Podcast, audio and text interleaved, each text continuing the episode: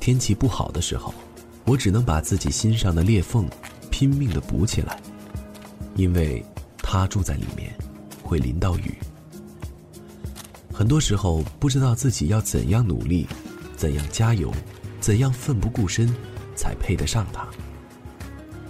每个人都有自己的保护神，不放心自己，才把生命托付给你。我发现有恐高症的大多是男人，我身边没几个男人敢坐过山车，包括那些徒步穿越无人区的一些驴友，反而是女人，在弹跳球、海盗船、风火轮上面大呼小叫，激动的脸蛋通红。何木子就是这样，他身高一米五五，大波浪卷儿，萝莉面孔，其实是个外企高管。他胆大包天。挚爱这些高空项目，每天碎碎念的要去跳伞。我就亲眼见识过他的能量，那是在和一群朋友在毛里求斯一个度假村喝酒时，坐在酒店大堂，喝到后半夜，把啤酒喝完了。何木子说：“你们大老爷们儿继续聊，酒的事情交给我。”我陪着他去买酒，走了近两百米到度假村超市。他买了两箱，我说：“你先走，我来搬两趟。”他说：“不用。”然后蹲下来，娇滴滴的喊：“哎呀！”然后把整箱酒扛到肩膀，摇摇晃晃的搬到了酒店。朋友毛毛送他去房间，回来后说：“何木子往床上一躺，一手揉肩膀，一手揉腰。”哎呦，好累呀！哎呦，我的腰啊！叫唤了十分钟，越叫声音越小，最后睡着了。在沙滩上，我看到了更震惊的一幕：何木子穿着长裙，举着一个巨大的火把，比他的个子还要高，脆生生的狂笑，疯狗一般的窜过去，后面大呼小叫的跟着七八个黑人。我大惊失色，问旁边的阿梅，阿梅说：“何木子一时兴起抢了黑人的篝火。”何木子就是传说中的暴走萝莉。阿梅嗫嚅的说：“我我在生篝火，可是半天生不起来，被旁边的黑人嘲笑了。我又听不懂英文，反正他们指着我是又笑又鼓掌的。然后何木子就怒了，就去抢了黑人的篝火。”我呆呆的看着阿梅，叹气道：“哎，阿梅啊，你跟何木子究竟谁是男人啊？”这两个人属于青梅竹马，在南京的老城区长大，两家相隔狭窄的石板街道面对面。因为阿梅出了名的胆小，就得了这个“娘娘腔”的外号。但之所以没有被其他男生欺负，就是因为一直处于何木子的保护下。何木子有段不成功的婚姻，她跟前夫古琴是在打高尔夫时认识的，相恋三年结婚，七月结婚，十一月古琴出轨，跟旧情人滚床单，被一个哥们儿在酒店撞到，古琴不认识他，结果哥们儿匆匆打电话给何木子，何木子当时在北京出差，小声说：“我知道了。”哥们儿嘴巴大，告诉了我，我查了查。查到古琴的旧情人其实也是已婚妇女，阿梅担心何木子，我就陪她赶到了北京，恰好碰到何木子呆呆地站在雪地里。他出差时间过了一个星期了，可是不想回去。阿梅紧张的双手发抖，我叹了口气，正要告诉他这些，何木子的手机响了，他冲我笑了笑，打开了免提，是古琴的母亲。老太太很温和说：“何木子，我对不起你。不，没人对不起我。怎么办？交给他们选择吧。怎么可以呀？会拆散两个家庭的。是啊，但我们有什么办法呢？他为什么会做出这样的事情？”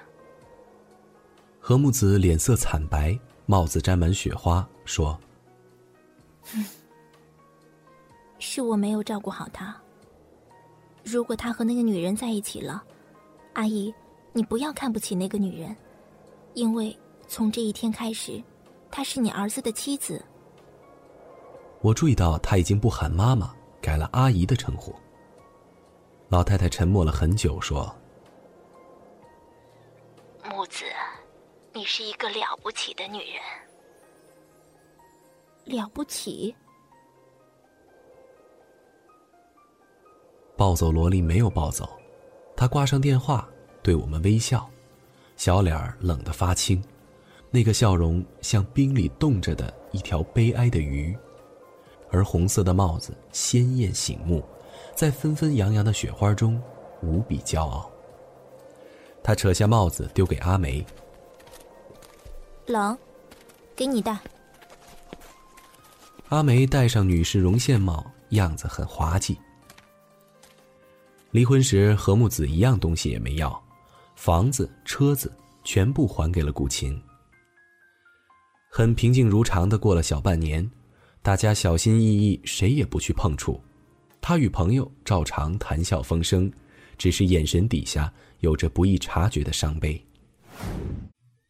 一次在阿梅家喝酒，何木子看着天花板，突然说：“两个人，至少有一个可以幸福。”阿梅闷不吭声，但我觉察到她全身都在发抖。我用胳膊肘顶顶阿梅。阿梅支支吾吾的说：“木木子，小小时候你经常保护我，可可是我保护不了你。”何木子斜着眼看他，接着暴走了。他大叫：“我的确对他不好啊，没有耐心。他想要个温柔的老婆，可我脾气差。别问我脾气怎么差了，我告诉你，就是这么差。”他喊叫着，满屋子砸东西。小小的个子，眼花缭乱的沿着墙瞎窜，摸到什么砸什么，水壶、相框、花盆、锅碗瓢盆，他气喘吁吁的推书架，书架摇摇欲坠。我要去阻止他，却被阿梅拉住。他摇了摇头，然后书架倒了，满地的书。何木子泪流满面说：“我不知道。”我就是难过，你救救我好不好？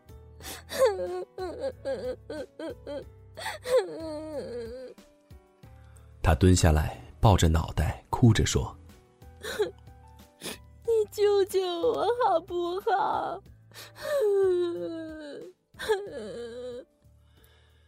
这次暴走几乎把阿梅家变成了一地的碎片。过了一个月，大家打算聚会，酒吧订好桌子，阿梅先去。我们到了以后，却发现坐了人，阿梅呆呆的站在旁边。原来是位置被占了，阿梅不敢跟他们要回来。何木子一字一句的跟阿梅说：“你不能老这样跟我学一句话。”他顿了顿，大声的说：“还能不能玩啊？”阿梅却小声的跟着说：“还能不能玩啊？”何木子一把推开他，走到那几个男人面前，娃娃音声震全场：“还能不能玩啊？”我们一起跟着吼：“还能不能玩啊？”结果保安过来请走了他们。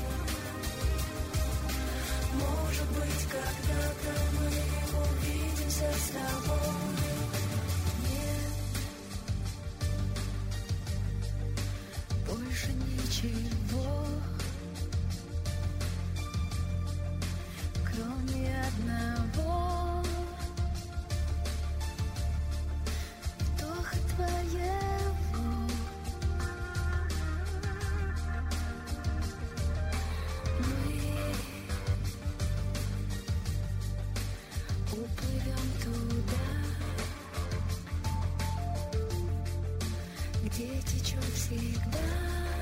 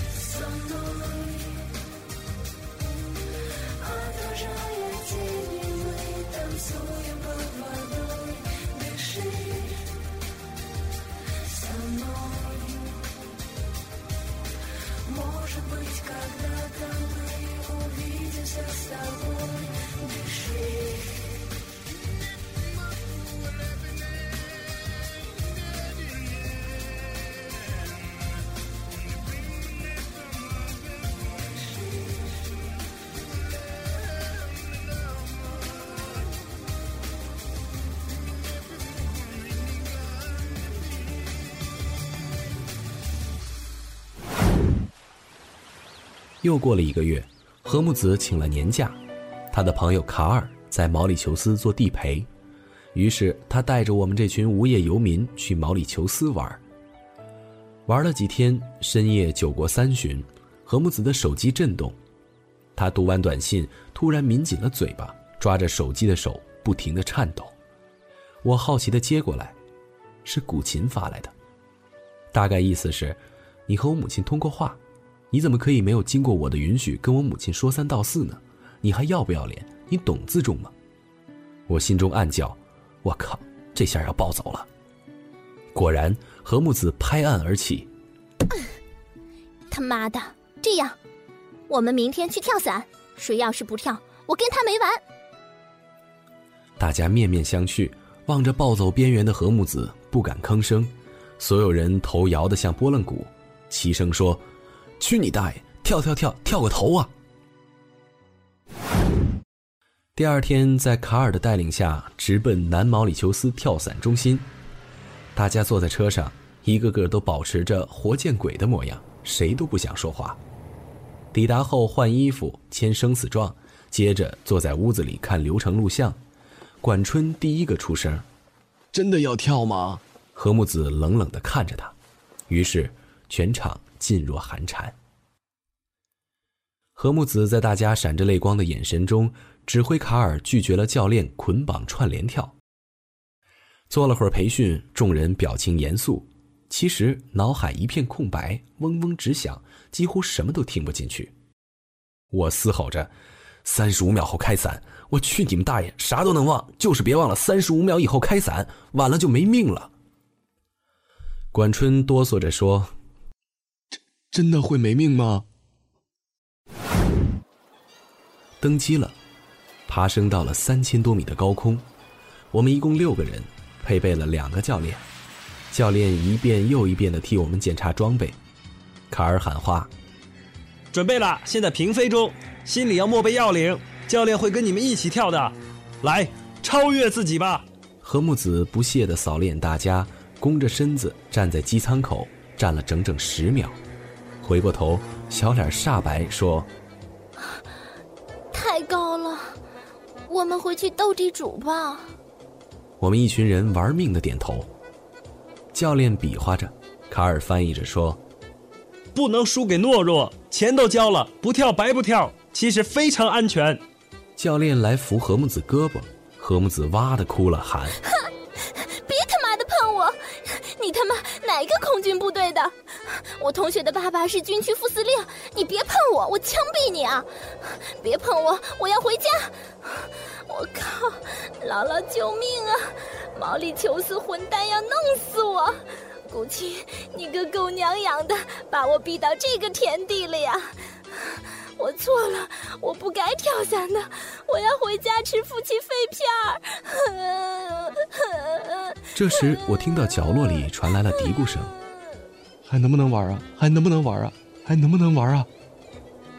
我没来得及扭头，阿梅弯腰几步跨到机舱口，撕心裂肺的喊：“还能不能玩啊？”她顿了顿，从胸口扯出一顶红色的女士绒线帽，紧紧的抱在怀里，用尽所有的力气喊：“何木子，我爱你！”然后阿梅纵身跳了出去，她紧紧的抱着红色女士绒线帽跳了出去。仿佛抱着一朵下雪天里冻得发青的微笑，所以要拼尽全力的把它捂暖。我们听到何木子“我爱你”的声音逐渐变小，被云海吞没。何木子一愣，大叫：“还能不能玩啊？有种，你等我一下！”他纵身跳了出去。管春一愣，大叫：“还能不能玩啊？看来阿美也要找个二婚的了。”他也纵身跳了出去。毛毛一愣，大叫。还能不能玩啊蠢狗，等老娘来收拾你！他跟着跳了出去。我跟韩牛一愣，他大叫：“还能不能玩啊？你说咱俩这是为啥呀？”然后他抱着我纵身跳了出去。我能隐约的听见卡尔在喊：“你们姿势不标准！”我们自云端坠落，迎面的风吹得喘不过气，身体失重，海岸线和天空在视野里翻滚。云气嗖嗖地从身边擦肩而过，整整半分钟的自由落体时间，我们并没有能手抓到手，也并没有跟想象中一样可以在空中围个圈儿。我感觉自己连哭都顾不上，心跳震动耳膜，只能疯狂的喊：“妈妈，妈妈，妈妈！”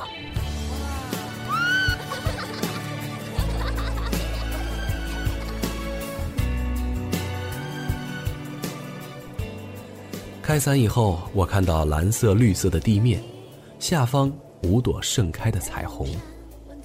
我们被这个世界包裹，眼里是最美丽的风景，高高在上，晃晃悠悠的飘向了落脚地。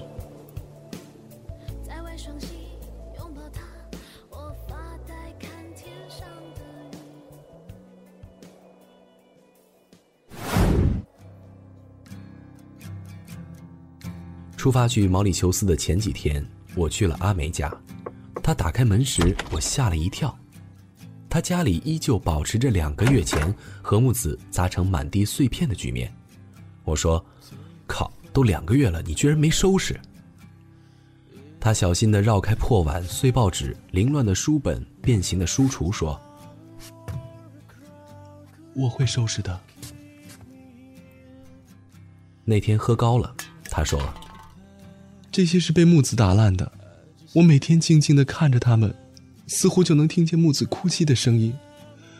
我可以感觉到他最大的伤悲，所以，当我坐在沙发上，面对的，其实是他碎了一地的心吧。我很痛苦，可我不敢收拾，因为看着他们，我就能体会到他的痛苦。他的心碎了，我没有办法。天气不好的时候，我只能把自己心上的裂缝拼命的补起来，因为他住在里面，会淋到雨。很多时候，我不知道自己要怎么努力，怎么去加油，怎么奋不顾身，才能配得上他。